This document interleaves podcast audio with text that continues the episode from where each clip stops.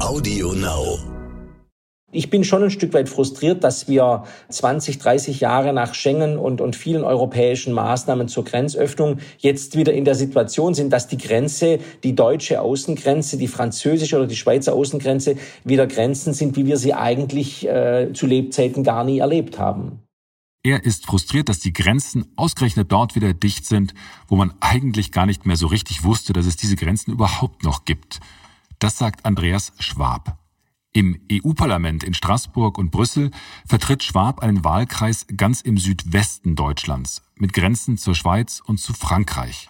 Schwab weiß also ganz genau, was bei ihm zu Hause los ist, wenn er beschreibt, wie das Virus Europa, Europäer, Franzosen und Deutsche in dieser Krise spaltet, trennt, weil die Grenzen plötzlich wieder hochgezogen worden sind, weil sie plötzlich wieder kontrolliert werden. Mit Schwab habe ich darüber gesprochen, wann und wie diese Grenzen wieder geöffnet werden sollten, was für eine Figur Europa in dieser Krise macht und auch darüber, welche Rolle Deutschland dabei spielt, die ganze europäische Wirtschaft wieder ins Laufen zu bringen. Wir und Corona. Die wichtigsten Informationen zum Virus. Nachrichten, Experten, Leben im Alltag. Und damit herzlich willkommen zurück zu Wir und Corona, dem Podcast von Stern und RTL. Mein Name ist Florian Güsken. In normalen Zeiten bin ich Reporter beim Stern. Jetzt darf ich Sie hier durch die Roundabout nächste halbe Stunde begleiten. Derzeit ist es ja ein wenig so, als würden wir uns alle ein wenig räkeln und strecken, wie nach einem Dornröschenschlaf oder viel eher wie nach einem Dornröschen-Koma. Aufstehen, dehnen, gucken, was die anderen so machen und versuchen weiterzumachen. Das klingt eigentlich ganz gut. Natürlich alles mit Abstand und ein wenig Furcht und Respekt vor einer zweiten Infektionswelle. Das ist ja klar. Auch wenn es bisweilen dann konkret ein wenig unwirklich ist. Und ich spreche jetzt nicht, nein, nein, nein, nein, nein, ich spreche jetzt nicht von diesen hochbezahlten Fußballprofis, etwa von Hertha BSC. Das ist auch unwirklich, aber tatsächlich ist das mehr. Das ist ein Schlag ins Gesicht von jedem Amateurspieler, der jetzt nicht wieder auf seine Bezirkssportanlage darf. Die verhöhnen uns im Kern und glauben, sie sind etwas Besseres. Nein, unwirklich ist, wie ich das etwa privat erlebe. Zwei meiner Töchter gehen seit Anfang dieser Woche wieder in die Schule. Ich habe das ja schon mal erzählt. Ich finde das gut, aber von Normalität kann da natürlich auch keine Rede sein. Wenn die Kinder nicht nur die Schulranzen morgens nehmen, wenn sie das Haus verlassen, sondern auch die Mund- und Nasenschutzmasken aufsetzen, wenn sie also aussehen wie so Räuber-Hotzenplotze. Aber auch hier gilt, besser mit der Maske in die Schule gehen als gar nicht.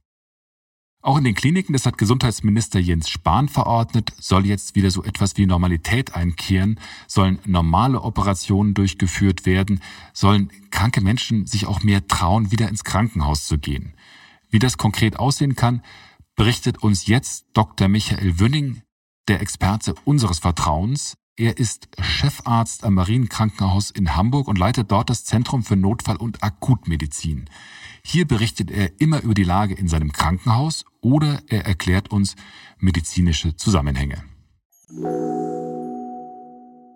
Hallo Herr Güsken, moin. Gesundheitsminister Spahn hat gesagt, dass die Kliniken jetzt wieder auf Normalbetrieb zurückfahren sollen. Wie machen Sie das denn ganz konkret, dieses Runterfahren? Ja, erstmal muss man sagen, als die Bundesregierung das Mitte letzter Woche bekannt gegeben hat, hat das ja noch erstmal gar keine Auswirkung auf uns in den Städten und Ländern, weil im Rahmen des Föderalismus muss bei uns das erstmal durch das Land und die Landesregierung angesagt werden. Und das ist bei uns äh, am letzten Donnerstagabend passiert. Das heißt, wir sollen langsam zum Normalbetrieb. Das heißt, die sogenannte Indikation für einen Krankenhausaufenthalt wurde erweitert. Haben wir vor kurzem nur Patienten behandelt, die wirklich dringlich einen Krankenhausaufenthalt brauchten haben wir nun die Möglichkeit, Patienten, die mit äh, stärkeren Schmerzen ins Krankenhaus kommen oder deren Erkrankung den Patienten behindert und auch nicht unmittelbar gefährdet zu behandeln. Das heißt, wir können viel mehr kranken Patienten aufnehmen. Und dann werden aber zusätzlich noch Sicherheitsmaßnahmen von uns gefordert. Das heißt, wir sollen zehn Prozent ähm, unserer Krankenhausbetten eines jeden Krankenhauses freihalten. Das wären bei uns ungefähr 60 Betten, die wir freihalten. Zusätzlich sollen wir 25 Prozent unserer Intensivbetten für die Covid-Patienten freihalten und zur Verfügung halten, sodass wir da eine relative Reservepuffer haben. Damit haben wir schon mal die Rückfallebene geschaffen. Und dann gilt es natürlich darum, Sicherheit für Patienten und Personal zu schaffen. Das machen wir, wenn wir Patienten aufnehmen wollen, auch für geplante Operationen natürlich äh, spätestens 48 Stunden vor Aufnahme ins Krankenhaus einen Covid-Abstrich und das Ergebnis muss dann halt auch bei Aufnahme vorliegen, so dass wir halt Sicherheit für Patienten und Personal gewährleisten können. Mhm. Aber sagen Sie, nur noch ein Viertel der Intensivbetten soll also für Covid-19-Patienten reserviert sein. Richtig. Halten Sie das nicht für ein bisschen voreilig, dieses Runterfahren? Ein Viertel klingt nach verdammt wenig. Ich denke, wenn man sich die Intensivzahlen aus den letzten sechs Wochen anguckt, hätte das ja auf jeden Fall gereicht. Und es ist ja nicht so, dass die Betten einfach weg sind. Also wir könnten ja innerhalb kürzester Zeit, spätestens innerhalb von zwei Tagen, unsere Intensivkapazitäten maschinell und personell verdoppeln. Das heißt von gut 20 Betten auf 40 Betten im Katastrophenfall hochschrauben. Das Reservieren heißt ja nur, dass wir sie wirklich für den Moment frei halten, dass wir zum Beispiel von unseren 20 Betten ad hoc jederzeit fünf Betten für Covid-Patienten frei halten.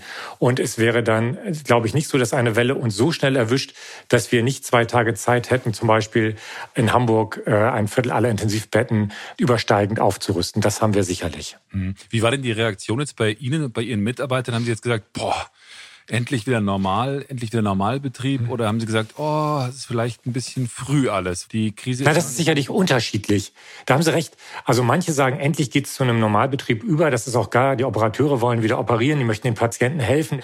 Die anderen sind natürlich immer noch vorsichtig, weil diese fragliche zweite Welle am Horizont immer noch heraufbeschworen wird und sagen, na, wir müssen mal gucken, aber dafür sind wir flexibel genug und dafür haben wir halt die in den letzten so oft hervorgeschworenen und beigeschworenen Pläne in der Pandemie, was wir schnell aufrufen aufrüsten konnten und jetzt abgerüstet haben, können wir halt in Zeit, kürzester Zeit wieder hochrüsten. Das ist ja eigentlich tägliches ähm, Doing für uns. Momentan ist ja trag eine Maske das Gebot der Stunde. Ja, Sie als genau. Mediziner genau. haben, haben da ja einen besonders scharfen Blick. Wie ist denn Ihr Eindruck, wenn Sie sich so umgucken? Können das eigentlich alle und machen das alle richtig? Da, da können Sie ungeheuer gerade Gedanken lesen, Herr Güsken. Gerade das hat mich nämlich eine meiner Schwestern in der Notaufnahme gefragt. Die gesagt, Jeff, Sie machen doch diesen Podcast. Also eine Sache müssen Sie unbedingt erzählen. Sprechen Sie noch mal über diese Masken. Und ich sage, wieso? Also eigentlich gehe ich davon aus, dieses Thema ist in den Medien hoch und runter thematisiert worden.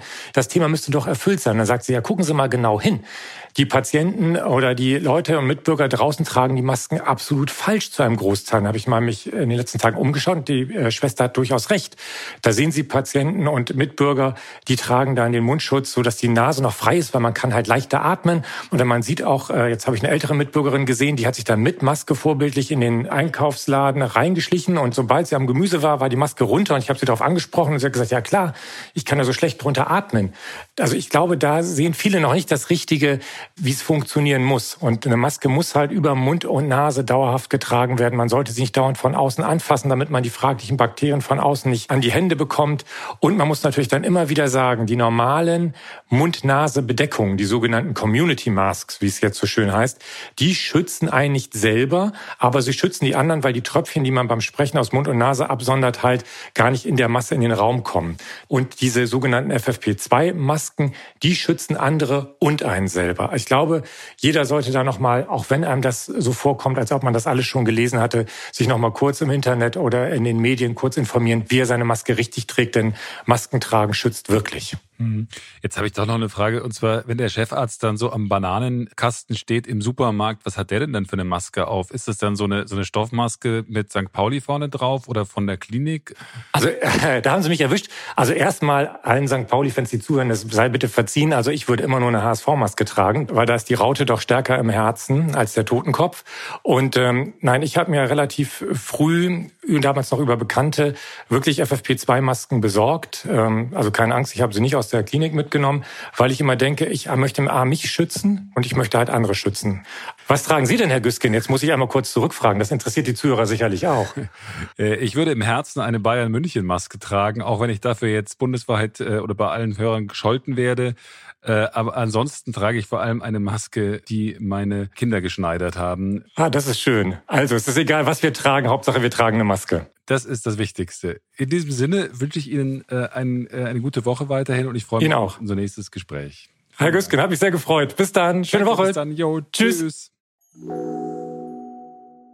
Etwas möchte ich noch zum Maskentragen anfügen. Dr. Wünning hat mich nach der Aufzeichnung unseres Gesprächs angerufen. Er habe noch etwas Wichtiges vergessen, und zwar, dass wir keinesfalls Masken tragen sollten, die Ausatemventile haben, weil dann der ganze Virenschnodder unserem Gegenüber entgegengepustet wird, und zwar ungefiltert. Also merken, keinesfalls Masken mit Ausatemventilen, was für ein Wort, benutzen. Bitte beachten.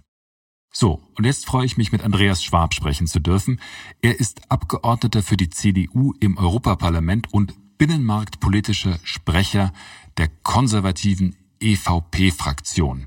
Er kennt sich also aus mit Europa und der Wirtschaft und mit Deutschland und mit Grenzen. Das hatte ich ja vorhin schon angekündigt. Ich schätze Schwab sehr für seinen klaren, unverblümten Blick auf vieles, was in Europa geschieht oder was in Europa auch nicht geschieht. Hallo, Herr Dr. Schwab. Hallo, Herr Güsken. Zum Job eines EU-Abgeordneten gehört es ja eigentlich ziemlich viel zu reisen. Wie machen Sie das denn gerade? Beschreiben Sie doch mal bitte, wie haben Sie in den vergangenen Wochen überhaupt gearbeitet? Naja, also die Reisetätigkeit ist in der Tat einfach wegen der verschiedenen Standorte des Parlaments in Straßburg und Brüssel äh, und den äh, Heimreisen in den Wahlkreis äh, normalerweise gang und gäbe in unserem Alltag. Und äh, da gab es natürlich durch die Corona-Krise eine massive Veränderung. Die Sitzungswoche in Straßburg wurde abgesagt und äh, Straßburg ist bis heute, bis Jahresende auch nicht äh, wieder geplant. Und ähm, das heißt, entweder ich bin mit dem Auto ausnahmsweise mal nach Deutschland nach Hause unterwegs oder ich sitze eben in Brüssel. Und ich glaube eben, dass es gerade in dieser Zeit auch wichtig ist, dass das Europäische Parlament seiner Arbeit nachkommt. Denn wir haben eben die Europäische Kommission als Regierung, aber diese Kommission braucht eben auch eine parlamentarische Aufsicht. Es gab ja sogar eine Sitzung des EU-Parlaments in Brüssel, ich glaube Anfang April, bei dem sich die Abgeordneten dann aus der Ferne zuschalten konnten. Wie haben Sie das denn gemacht und wie haben Sie die Sitzung erlebt? Ich war da. Es waren ungefähr 50 Kollegen im Plenum. Wir hatten eben ausreichend Abstand voneinander. Ähm, die Sitzung äh, war ein Stück weit äh, seltsam, weil in der Tat zwei Fraktionsvorsitzende von zu Hause ähm, per Kameraschalte mit unterschiedlichen hübschen Hintergründen zugeschaltet waren. Das ist für die parlamentarische Demokratie nicht gut. Aber es ist natürlich für die parlamentarische Demokratie auch nicht gut, dass beispielsweise in Spanien Europaabgeordnete keine Bewegungsfreiheit genießen. Nur die nationalen Parlamentsabgeordneten genießen Bewegungsfreiheit, um nach Madrid zu fahren. Das ist natürlich für das parlamentarische Leben in Europa auf Dauer eine Gefahr. Und das war der Grund offenbar, warum die spanische Kollegin äh, per Videoschalte dabei war. Das müssen wir angehen. Das kann nach dieser Krise nicht so bleiben. Europaabgeordnete müssen zum Europäischen Parlament reisen dürfen, auch wenn eine Krise ist. Ja, das ist interessant. Das wusste ich gar nicht, dass das verboten war. Sie sind der äh, Europaabgeordnete für die CDU. Ihr Wahlkreis ist Freiburg. Wenn ich das richtig verstanden habe, von Lörrach im Süden bis hoch nach Kehl. Also im Prinzip an der Schweizer Grenze bis hoch an die französische Grenze. Die Grenzen sind dicht. Dort wird jetzt überall kontrolliert. Wie erleben Sie denn diese Grenzkontrollen?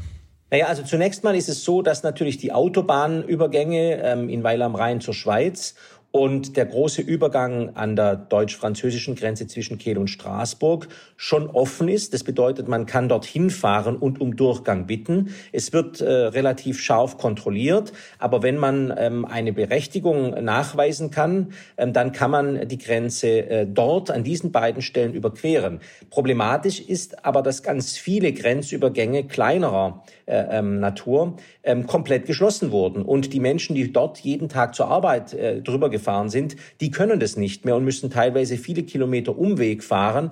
Und es gab leider auch Fälle, wo Familienangehörige, Partner, manche mit, manche ohne äh, äh, Trauschein, dann an der Grenze abgewiesen wurden, obwohl sie einen langen Weg hinter sich gebracht hatten. Das sind natürlich Zustände, die ehrlicherweise im Europa des 21. Jahrhunderts so nicht wirklich tragbar sind. Und da müssen wir schauen, wie wir das künftig besser hinbekommen, dass die Grenzregionen eben noch grenznäher äh, betreut betreut werden und die Entscheidungen noch grenznäher fallen. Parteifreunde von Ihnen haben ja einen Brief verfasst, in dem Sie die Situation mit Hinblick jetzt auf die Schweiz beschreiben. Da heißt es, Familien bleiben zerschnitten, sind Tochter oder Sohn erwachsen, dürfen sie weiterhin nicht zu ihren Eltern. Für Geschwister gibt es gar keine Ausnahme. Und die haben auch ganz interessant beschrieben, was das eigentlich für Schüler bedeutet, die jetzt anfangen, wieder zur Schule zu gehen, die möglicherweise auf dem Umweg über die Schweiz normalerweise in die Schule fahren. Äh, die können das jetzt gar nicht mehr. Und Die Kollegen schreiben, je länger das geht, desto grenzwertiger werden Einreisesperren und Gitterzäune. Die müssen weg. Wie lange denken Sie denn noch, kann das denn überhaupt gut gehen mit diesen Absperrungen und Kontrollen? Also wir haben am Wochenende uns sehr klar äh, geäußert. Ich habe eine ganz klare, ganz klare Statement rausgebracht, dass ich davon ausgehe, dass wir jetzt tatsächlich schrittweise die Grenzen wieder öffnen müssen. Das bedeutet nicht, dass einfach jeder wieder zum Einkaufen äh, ins Nachbarland fahren kann, aber dass zumindest die Grenzübergänge wieder alle zugänglich sein müssen und äh, Bürgerinnen und Bürger, die ihre Verwandten, ähm, ihre Geschwister oder ihre Ehepartner sehen wollen, dies auch wieder tun dürfen müssen. Ich glaube, dass wir leider ähm, Berlin und Paris und, und vielleicht auch Bern ein Stück weit zu weit weg sind und natürlich ähm, die jetzige Situation, die jetzige Krise uns an den Grenzen wieder äh, einige Jahrhunderte zurückgeworfen hat.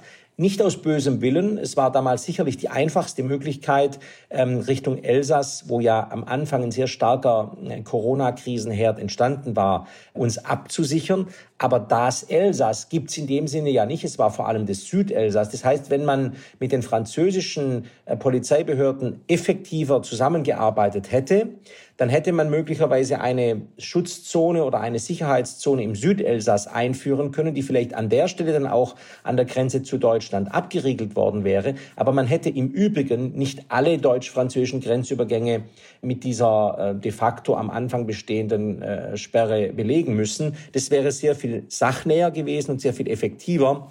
Denn wir müssen ja sehen, dass es zum einen diese Familiensituationen gibt, die Sie beschrieben haben. Und Artikel 6 des Grundgesetzes gibt Familien ja jederzeit das Recht, sich zu sehen. Also die Abwägung zwischen der Einschränkung der Bewegungsfreiheit hätte in jedem Falle die, der, der, dem Recht auf Familienzusammenführung nach Artikel 6 irgendwie stärker Rechnung tragen müssen. Aber an den Außengrenzen ist es eben einfach sehr viel schwerer. Und ich bin schon ein Stück weit frustriert, dass wir 20, 30 Jahre nach Schengen und, und vielen europäischen Maßnahmen zur Grenzöffnung jetzt wieder in der Situation sind, dass die Grenze, die deutsche Außengrenze, die französische oder die Schweizer Außengrenze wieder Grenzen Grenzen sind, wie wir sie eigentlich zu Lebzeiten gar nie erlebt haben. Sie sagen, Berlin und Paris sind vielleicht ein bisschen weit weg von den äh, jeweiligen äh, Grenzorten. Jetzt sitzt der Innenminister Horst Seehofer ja äh, in München oder in Ingolstadt oft und also ist schon ein Stück weit näher dran. Und der hat am Wochenende gesagt, der Infektionsschutz gibt den Zeitplan vor und äh, hat vor leichtsinnigen Öffnungen gewarnt, auch der Grenzen. Äh, und hat gesagt, also das dauert wahrscheinlich noch ein bisschen. Hat der dann mit seiner Vorsicht nicht recht oder ist der völlig falsch gewickelt? Nee, nee, also ich glaube, dass äh, Horst Seehofer zu Recht den Infektionsschutz in den Mittelpunkt gestellt hat. Aber bei der Familie Müller in Waldshut äh, sich Vater und Mutter sehen dürfen, äh, weil sie aus Waldshut und aus Lörrach kommen, ähm, dann gibt es keinen Grund, warum die Familie Meier nebendran, wo der eine Partner von der südlichen Seite der Schweizer Grenze kommt und der andere nördlich, warum die zwei sich nicht sehen sollen.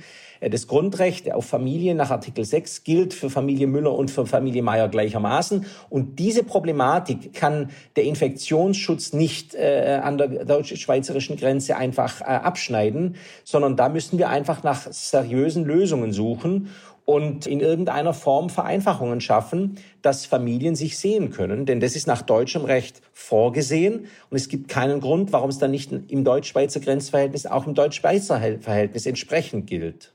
Mhm. Sie sind jetzt binnenmarktpolitischer Sprecher Ihrer Fraktion im EU-Parlament, also der konservativen EVP-Fraktion. Aber vom Binnenmarkt kann gerade doch eben kaum die Rede sein. Zerstört das Virus jetzt auch tatsächlich die EU in ihren Grundfesten? Man muss immer vorsichtig sein mit solchen äh, Einschätzungen. Ich glaube, dass am Anfang diese Gefahr äh, wirklich bestand. Und, und wir sehen ja, dass die Menschen natürlich auch deshalb so entspannt, äh, soweit es eben entspannt ist, zu Hause bleiben, zu Hause bleiben können, weil die Nahrungsmittelversorgung, die Versorgung mit ähm, Risikomedikamenten, die Versorgung medizinischen Produkten sehr, sehr gut läuft. Und diese Versorgung läuft nur deshalb so gut, weil die Grenzen eben für die Lastwagen, für die Transportunternehmer alle offen sind. Nicht perfekt. Am Anfang war es besonders schwierig, weil beispielsweise in einigen südosteuropäischen Staaten äh, LKWs aus Italien pauschal abgewiesen wurden, nach dem Motto, die haben alle äh, den Coronavirus drin. Ähm, das hat sich aber jetzt gelockert. Man hat jetzt Kontrollen gefunden und lässt die LKWs durchfahren. Das führt dazu, dass ähm, Äpfel, Birnen, Gemüse etc. überall in Europa in Hülle und Fülle zur Verfügung sind. Und es zeigt, dass der Binnenmarkt immer noch funktioniert. Aber leider sehen wir, dass die Wahrnehmung, dass diese Lieferketten ähm, für uns lebensnotwendig sind, nicht in dem Maße politisch ähm, relevant äh, angesehen wurde am Anfang der Krise, wie sie de facto ist. Und das kann die Gefahr mit sich bringen, dass wir im Binnenmarktbereich äh, wieder Schlachten schlagen müssen, die wir vor 40, 50 Jahren äh, geführt haben. Es gibt beispielsweise äh, in Bulgarien jetzt ein Gesetz, dass nur noch Milch in Supermärkten verkauft werden kann, die im Umkreis von 50 Kilometern des jeweiligen Supermarkts hergestellt wurde. Interessanterweise wurde ein bulgarisches Handelsunternehmen von dieser Verpflichtung ausgenommen. Aber die, die seltsamen Regelungen, die die Mitgliedstaaten teilweise ergriffen haben in den vergangenen Wochen, die lassen einen schon recht alt aussehen, wenn man sich Europa und den Binnenmarkt der letzten Jahre so anschaut.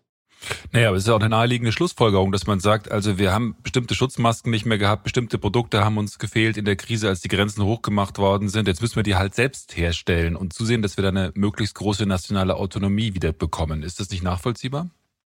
Ja, das ist schon nachvollziehbar, aber äh, wenn Sie eben wissen, dass Obst und Gemüse in anderen Ländern wachsen als in Ihrem eigenen, dann ist es ein Stück weit äh, seltsam zu sagen, dass künftig Obst und Gemüse nur noch aus dem eigenen Mitgliedstaat verkauft werden darf.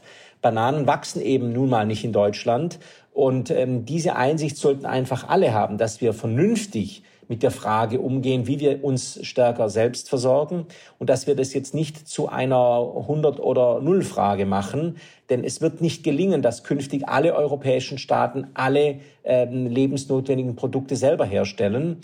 Ähm, Luxemburg und Malta werden immer äh, ein Stück weit darauf angewiesen sein, Produkte aus Deutschland und Frankreich zu importieren. Und deswegen dürfen wir jetzt nicht das äh, hohe Maß an Vertrauen, was zwischen den Mitgliedstaaten entstanden ist, einfach kurz äh, kaputt machen, weil wir sagen, wir müssen jetzt an uns selbst denken. Natürlich müssen wir gucken, dass wir nach der Krise eine Entwicklung befördern, dass wichtige äh, Lebensmittel, wichtige Medizinprodukte wieder auch in Europa vollständig hergestellt werden können. Da bin ich voll dafür. Wir werden dann allerdings auch eine Debatte darüber bekommen, wer die Kosten dafür trägt. Denn wenn Sie sich beispielsweise Pharmazieprodukte anschauen, Tabletten etc., dann ist es so, dass die im Schnitt vier Cent kosten in der heutigen Herstellungsweise mhm. zwischen China, Indien und Europa und künftig mehr ähm, als das Elffache kosten würden. Äh, diese Kosten wird irgendjemand tragen müssen und deswegen wird es nicht ganz so einfach, wie es heute in der Krise manche sich machen. Mhm. Aber selbst die EU-Kommissionspräsidentin Ursula von der Leyen hat ja Anfang April ein ziemlich niederschmetterndes Statement auch im EU-Parlament gesagt. Als Europa wirklich füreinander da sein musste, hat Frau von der Leyen gesagt, haben zunächst viele nur an sich selbst gedacht. Gibt es denn dieses Vertrauen innerhalb Europa überhaupt noch oder ist eigentlich dieses Vertrauen schon längst aufgebraucht? Nein, ich glaube, das Vertrauen ist schon da. Ähm, nicht unbedingt immer in den Hauptstädten, aber in vielen Bereichen unseres öffentlichen Lebens, bei ganz vielen, die sich dieses äh, Vertrauen inzwischen äh, erarbeitet haben. Aber die Entscheidungswege in einer Krisensituation sind eben gerade in, in, in jedenfalls soweit das Gesundheitswesen betroffen ist, sehr stark in den Hauptstädten beziehungsweise in Deutschland auch in den ähm, Regionen beheimatet. Und da fehlt häufig ein Stück weit das Verständnis für die Zusammenhänge.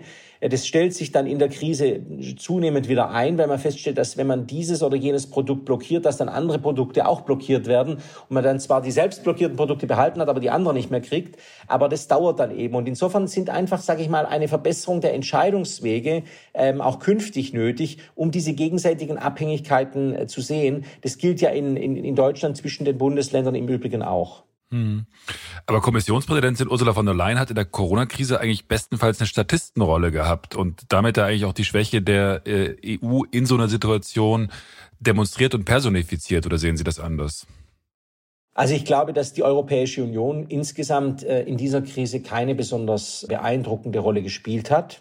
Alles andere wäre jetzt Augenwischerei. Aber man muss fairerweise ähm, einwenden, dass die Gesundheitspolitik eben schon immer ein Bereich war der Zuständigkeiten, der ausschließlich den Mitgliedstaaten zustand. Und deswegen war es von Anfang an schwierig für die EU, in dieser Krise eine Führungsrolle zu spielen.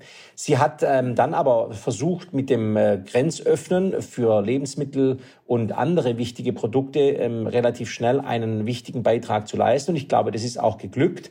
Die Kommission hat dann auch dafür gesorgt, dass äh, bestimmte Produkte, die von kleineren Mitgliedstaaten nur schwer zu besorgen waren, dann durch gemeinsame Beschaffungsaufträge Aufträge vereinfacht äh, erworben werden konnten, beispielsweise in China, ähm, aber beispielsweise eben auch in den USA. Insofern ist schon auch wieder ähm, reagiert worden in die richtigen Weise, aber der Schaden, der durch diese Situation entstanden ist, der wird jetzt erstmal wieder ein paar Monate oder Jahre da sein und den müssten wir jetzt unbedingt ähm, aufarbeiten, denn es ist eben klar, in der Welt des 21. Jahrhunderts mit China auf der einen und den USA auf der anderen Seite wird kein europäisches Land alleine in der Lage sein, alle Produkte und alle Leistungen selber zu erstellen, die man in einer Krise oder ohne Krise braucht. Und insofern sind wir gezwungen, zusammenzuarbeiten, ob es uns gefällt oder nicht und ob es uns das leicht macht oder nicht. Hm. Die EU-Wettbewerbskommissarin Margrethe Vestager hat dem Spiegel ja gerade gesagt, Europas Stunde schlägt gerade. Die EU-Kommission hat wenig Kompetenzen, wenn es um die Gesundheit geht. Das ist genau das, was Sie sagen. Aber sie hat viel zu äh, viel beim Wiederaufbau nach der Krise beizutragen. Ist das Wunschdenken oder halten Sie das für einen äh, realen Faktor, dass die EU jetzt tatsächlich diesen Marshallplan aufsetzen kann und die EU-Kommission Europa wieder auf den richtigen Weg bringt? Also ich glaube, dass ähm, dann, wenn die Krise noch stärker spürbar wird, und es wird ja wahrscheinlich äh, Ende des Jahres für alle wahrnehmbarer sein, dass dann das äh, Verständnis dafür, dass wir europäischer arbeiten müssen, äh, wieder da sein wird. Momentan sind die ganzen Hilfsprogramme natürlich in den Hauptstädten der Mitgliedstaaten erdacht worden. Deutschland, auch weil wir eben in den vergangenen Jahren wirklich sparsam gewirtschaftet haben, konnte jetzt aus dem Vollen schöpfen und hat ein Krisenprogramm aufgelegt, das ähm, mehr als die Hälfte aller Krisenprogramme ausmacht, die es überhaupt in Europa gibt. Das heißt, wir sind wirklich das Land, das am stärksten investiert hat, um die Krise in der Wirtschaft übergangsweise zu überstehen und dann nach der Krise wieder voll einzusteigen. Aber das wird auf Dauer natürlich nur gut funktionieren, wenn unsere Nachbarstaaten auch wieder aus dem Krisenmodus kommen. Und deswegen werden dort noch erhebliche Investitionen notwendig sein. Äh, dafür werden wir die politische Akzeptanz äh, einfordern müssen. Und da sehe ich schon noch einige Probleme. Deswegen glaube ich, dass ein Stück weit die Wunschvorstellung da ist. Die Frage wird eben sein, wie stark kann man diese Wunschvorstellung am Ende in die Realität umsetzen. Aber ich glaube ganz fest, Europa wird nur gemeinsam aus dieser Krise rauskommen. Denn wer soll die deutschen Autos kaufen? Wer soll die deutschen Windräder kaufen, wenn die anderen Länder wirtschaftlich dazu nicht mehr in der Lage sind? Und das ist ein Stück weit deswegen auch eine Überlebensfrage für unsere Wirtschaft und die Arbeitsplätze in Deutschland. Da reden wir mittendrin, sind jetzt mittendrin in der Diskussion über europäische Solidarität und was das eigentlich heißt. Da sind die Deutschen ja schon wieder in der Kritik, auch gerade von beispielsweise Italienern, die sagen, Mensch, gibt uns doch die Eurobonds und ähm, helft uns doch. Können Sie denn nachvollziehen, wenn die Italiener momentan zu den Deutschen sagen, ihr seid nicht solidarisch? Naja, die italienische Debatte ähm, ist eine Debatte, die ich jetzt in den vergangenen Monaten sehr, sehr genau verfolgt habe. Sie ist manchmal ein bisschen ähm, einseitig.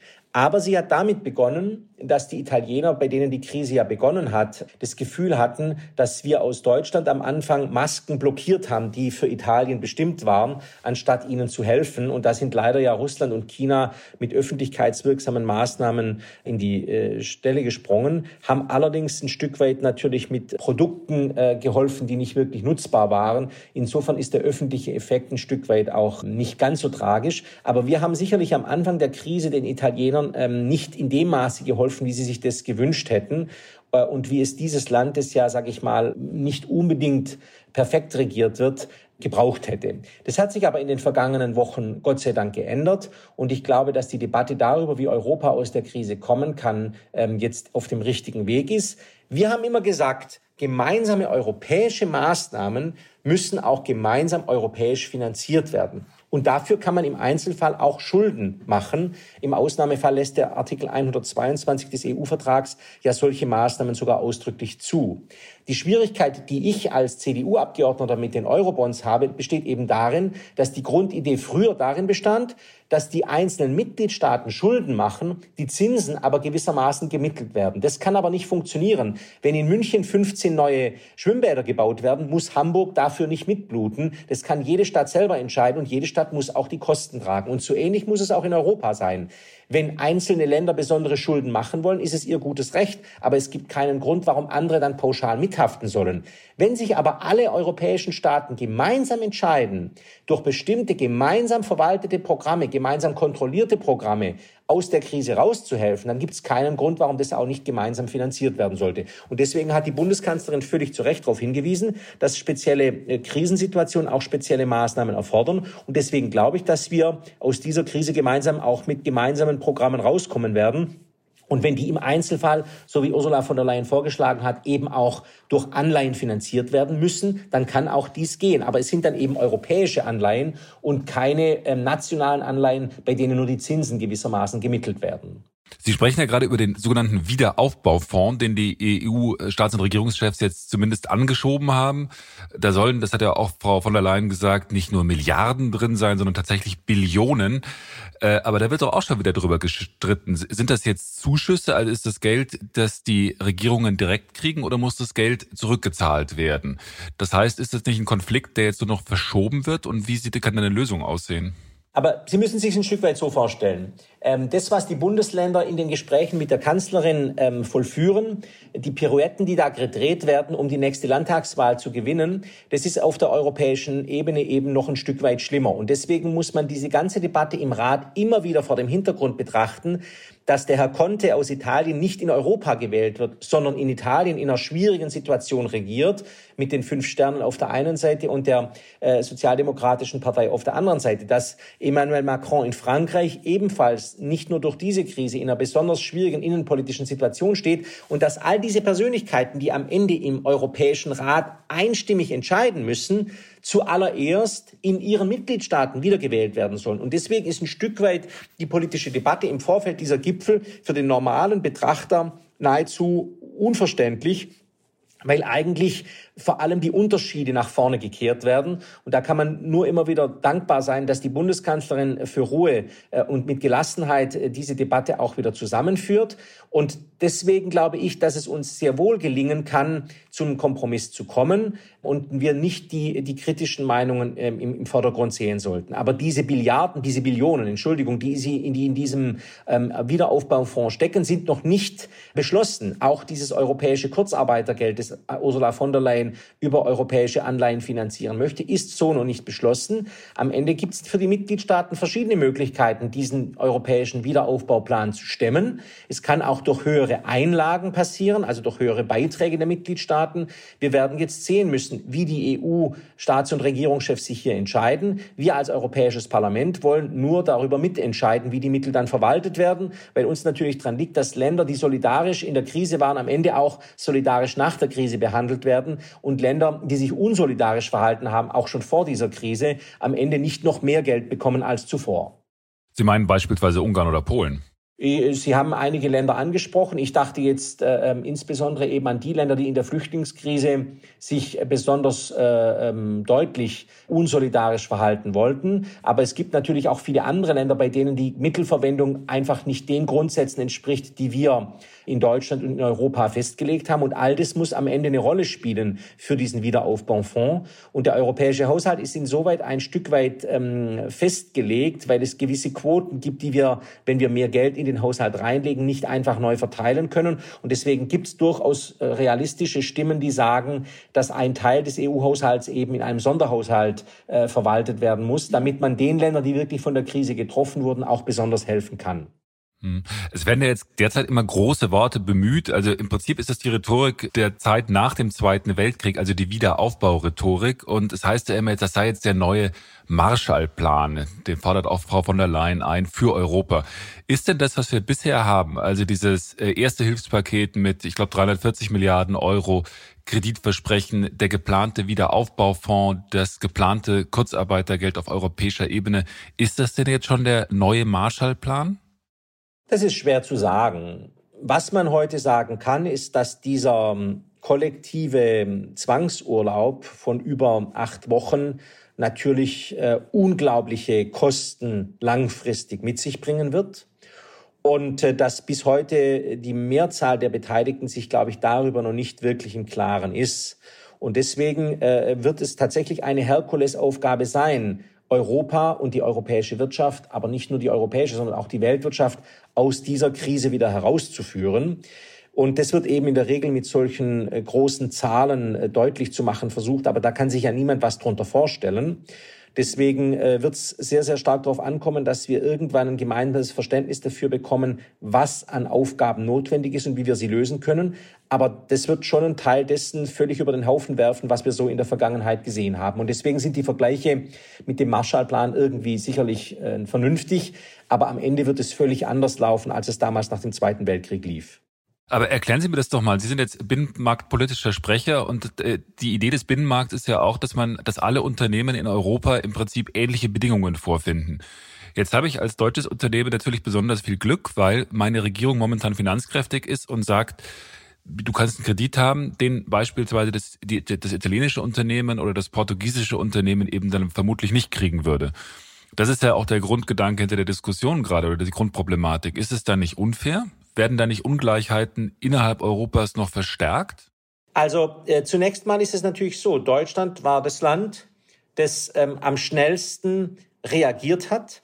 Das Bundeswirtschaftsministerium hat unglaublich äh, zügig die Maßnahmen äh, zur Bewältigung der Krise auf den Weg gebracht und in Brüssel notifiziert. Und deswegen ist es nicht allein eine Frage des Geldes, sondern vor allem auch eine Frage der Verwaltung. Und je schneller die Verwaltung in so einer Krise arbeitet, umso besser sind natürlich die Ausgangsbedingungen. Zweitens haben Sie aber recht, dass natürlich Deutschland ähm, in einer besonders starken Weise in der Lage ist, seine Unternehmen zu unterstützen. Das machen wir weil wir wissen, dass in diesen Unternehmen viele Arbeitnehmerinnen und Arbeitnehmer hervorragende Arbeit leisten und ein Stück weit ihre Befriedigung auch aus der Arbeit schöpfen und deswegen diese Arbeitsplätze für uns und unser Land von besonderer Bedeutung sind. Aber wir machen es natürlich auch, weil viele Unternehmen in Deutschland gewissermaßen Wachstumszugmaschinen für den ganzen europäischen Binnenmarkt sind und wir deswegen ähm, dringend drauf setzen müssen, dass die deutsche Industrie, dass die deutsche Wirtschaft nach der Krise wieder anspringt. Und jetzt ist es die Frage, ähm, ist Deutschland in dieser Sondersituation deshalb in der Lage, viel Geld auszugeben, weil wir groß sind oder weil wir eben Rücklagen gebildet haben? Ich glaube, Deutschland hat sehr vernünftig gewirtschaftet. Die schwarze Null ähm, zahlt sich jetzt aus. Und deswegen ist es positiv, dass Deutschland so schnell reagieren kann. Und ich glaube, dass Deutschland nicht nur die eigene Wirtschaft retten möchte, sondern auch dafür sorgen wird, jetzt im europäischen Marshallplan von Kommissionspräsidentin von der Leyen gemeinsame Anreize auch für europäische Wirtschaftsunternehmen zu setzen und da ein Stück weit auch finanziell dazu beizutragen. Und deswegen hängt beides miteinander zusammen aus meiner Sicht. Am deutschen Wesen muss die europäische Wirtschaft genesen. Ist das so das Prinzip? Äh, keinesfalls, aber wenn man sich die Zahlen anschaut, dann ist es nun mal so, dass die deutsche Wirtschaft äh, Wachstumsmotor ist. Wir waren ja im Jahr 2000 mal der kranke Mann Europas. Äh, heute sind wir das Gott sei Dank nicht mehr. Und deswegen ist es schon so, dass wir heute darauf schauen müssen, dass wir möglichst schnell wieder zu Potte kommen, damit wir auch die ganzen Zulieferer aus äh, Mittel- und Osteuropa mit einbeziehen können und diesen hervorragenden Austausch mit Frankreich und Italien und Spanien weiter vorantreiben können. Ähm, ich glaube, da ist viel zu gewinnen für alle, nicht nur für die deutsche Wirtschaft. Mhm. Sie sind ja auch natürlich in der CDU aktiv und sind sogar äh, Vorsitzender des Bezirks Südbaden. Haben Sie sich eigentlich schon auf einen Kandidaten für den CDU-Vorsitz festgelegt? Nee, wir haben momentan tatsächlich andere Sorgen. Wir hatten uns äh, ähm, natürlich auf eine spannende Herausforderung am Parteitag am 25. April vorbereitet, wo wir erwartet hatten, dass Armin Laschet und Friedrich Merz und Norbert Röttgen kandidieren.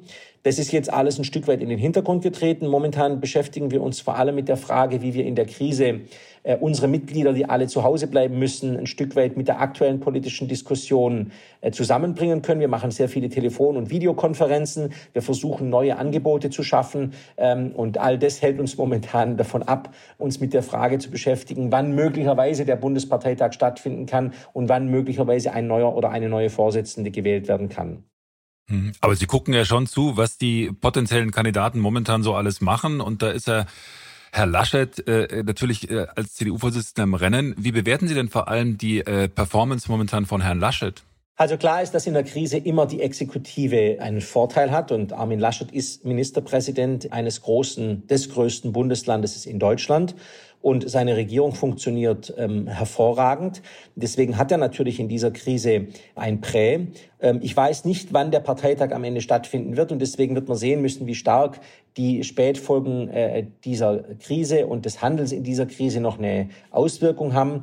Man wird es einfach abwarten müssen. Ich weiß natürlich, dass viele Unternehmer bei uns in der Region auch sehr, sehr stark Friedrich Merz ähm, in diesem Auseinandersetzungswettkampf betrachten. Er hat natürlich momentan mit der Schwierigkeit zu kämpfen, dass er kein, kein Amt hat. Es wird man einfach abwarten müssen, wie sich diese Entwicklung auftut. Wir haben uns auch pauschal nicht festgelegt als Bezirksverband, sondern wir werden möglicherweise noch Konferenzen zur Meinungsbildung durchführen und dann sehen, ob wir uns positionieren oder ob unsere Delegierten einfach am Bundesparteitag dann nach ihrem Gewissen entscheiden können. Aber Laschet hat ja dann ordentlich auch Kritik kassiert, weil er sich sehr stark für die Lockerungen eingesetzt hat und weil seine Position auch äh, immer geschwankt hat. Wie sehen Sie das? Sie klingen jetzt so, als ob Sie trotzdem finden, dass Laschet das super macht. Wissen Sie, ähm, ich bin in dieser Situation als Abgeordneter nicht äh, verpflichtet, Entscheidungen äh, zu treffen, ähm, die unmittelbare Wirkung haben. Ich bin nur dazu verpflichtet, die Regierung, die europäische Regierung zu kontrollieren. Das ist äh, manchmal anstrengend, aber es ist in jedem Falle einfacher, als äh, Entscheidungen durchzuexerzieren. Armin Laschet regiert in Nordrhein-Westfalen mit einer schwarzliberalen Koalition. Ähm, deswegen muss er natürlich ein Stück weit auch auf den Koalitionspartner mit seiner Arbeit als Ministerpräsident Rücksicht nehmen. Ich finde, er macht momentan eine sehr gute Arbeit.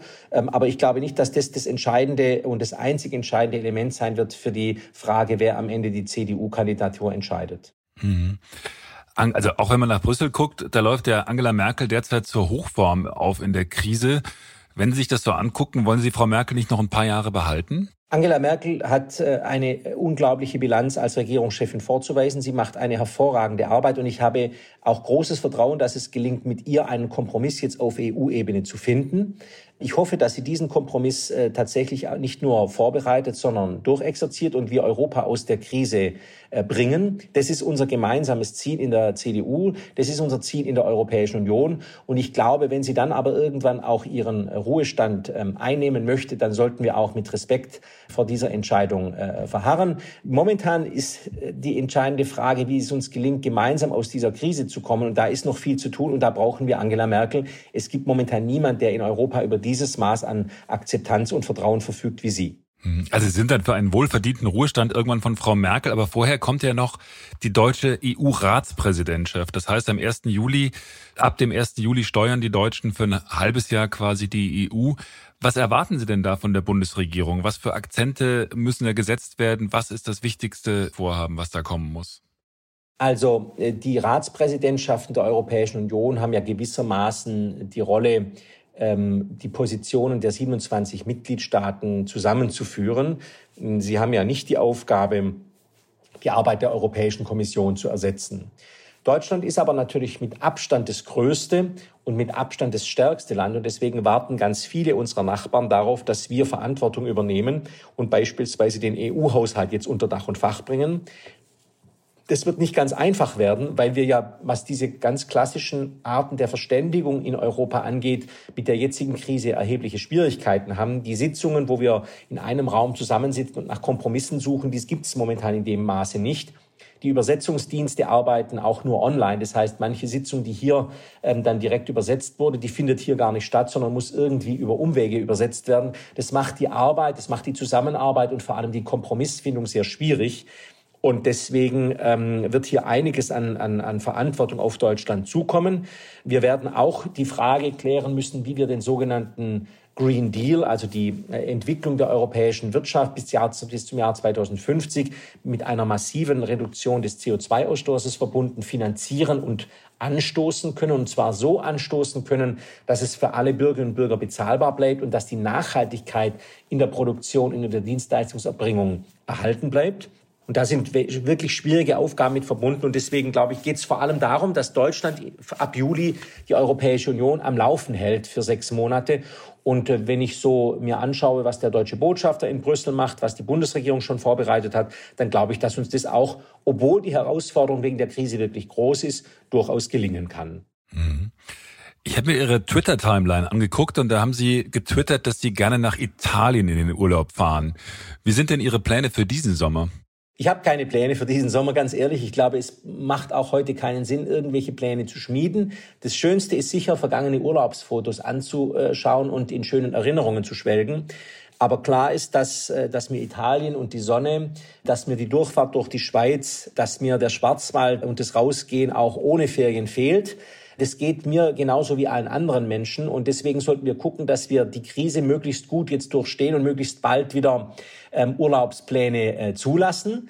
Aber ich glaube, dass jemand, der im Sommer möglicherweise im Schwarzwald ähm, einige Tage Urlaub macht und dann noch äh, woanders hin möchte, dass der, wenn Deutschland wieder Reisefreiheit innerhalb Deutschlands genehmigen sollte, dann eigentlich auch die 800 Kilometer südwärts fahren können sollte, denn die Gefahrenlage hat sich zwischen Deutschland, Schweiz und Italien inzwischen weitgehend angeglichen, Frankreich ebenso. Wir sollten also schon schauen, dass wir nicht uns zu stark auf den bundesdeutschen ähm, Fokus konzentrieren, sondern die Bewegungsfreiheit, wenn sie denn wieder da ist und von Corona äh, und den Spätfolgen zugelassen wird, dann auch wieder grenzüberschreitend möglich wird.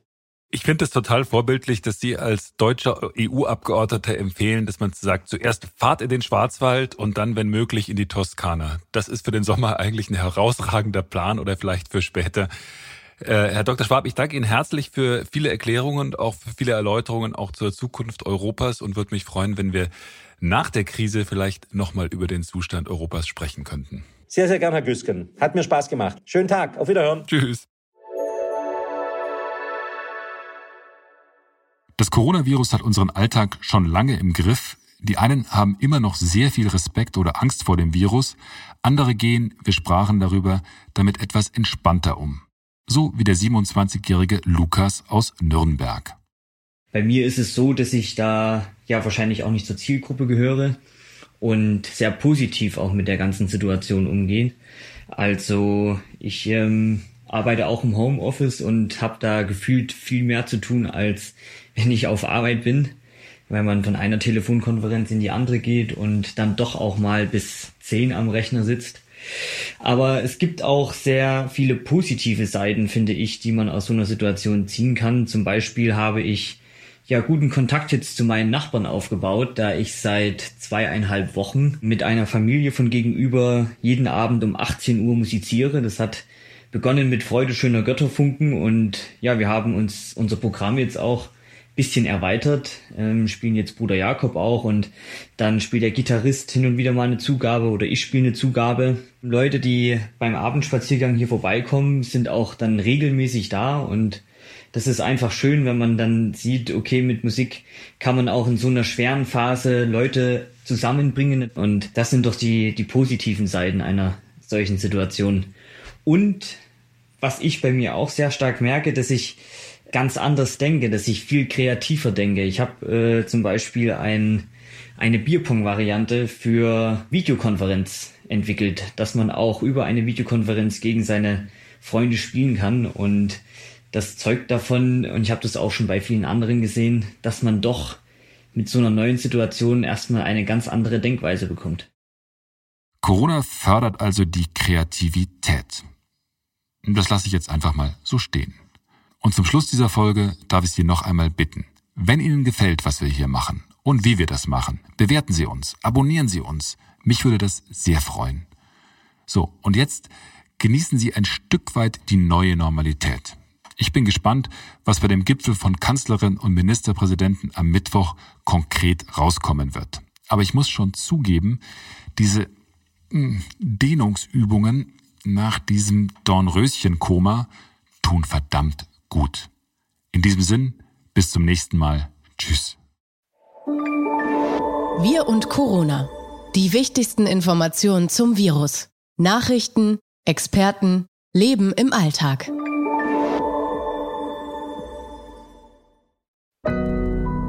Audio Now.